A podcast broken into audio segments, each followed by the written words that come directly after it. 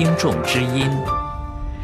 听众朋友，天津八幺二大爆炸至今仍然是疑点重重，官方处理的不透明和环境污染的巨大威胁，令舆论的不安不满剧增，令所谓多难兴邦在灾难中吸取血的教训之说也成为一种自欺欺人。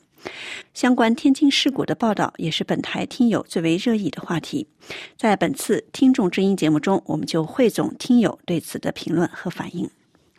在爆炸发生最初，舆论的关注多集中在死伤情况和救灾的进展。一些听友对于救灾的不专业提出质疑。署名任金华的网友留言说：“危险品应该有消防备案，为什么让他们进入？严重渎职和瞎指挥，害死了这帮年轻人。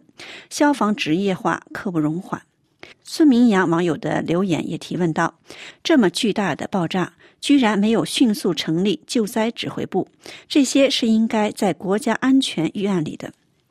郑州的苏玉米留言说：“人口密集区应该禁止存放化工原材料，应该深入调查出现权力勾结的问题。”孙明阳网友在本台脸书留言中更加详细的阐述了自己对于仓库危险品存储的见解。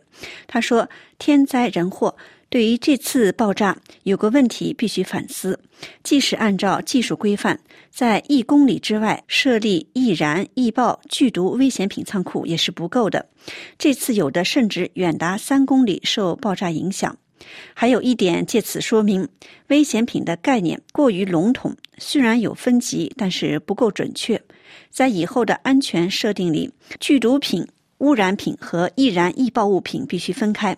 一家公司如果有易燃易爆物品经营资质，则不可获得剧毒品经营权。对于两种物质，也必须设定安全的距离。有烟火和易燃易爆产品的厂家附近，不得设立剧毒品工厂，否则累积的危险会成倍的增加。不少网友在本台“大家评说”论坛“天津爆炸”主题中留言，分析天津事故人祸的实质。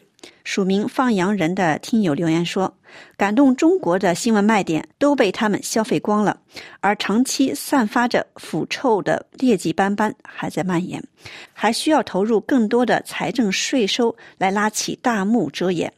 天津港的冲天大爆炸，在这个遮蔽着天的幕布上。”炸出了一个巨大的洞，幕布下的丑陋和糜烂在暴露。我们看到消防队员为邪恶的伪光正提前殉了葬，而伪光正的舆论救火队正忙着扑灭民众愤怒的大火。署名烂香蕉的网友留言更是质疑官方公布的死伤统计。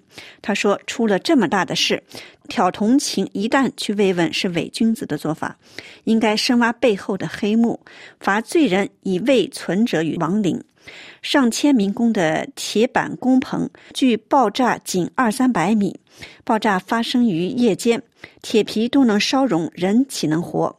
爆中心区位于三个具有五千户居民的小区中间。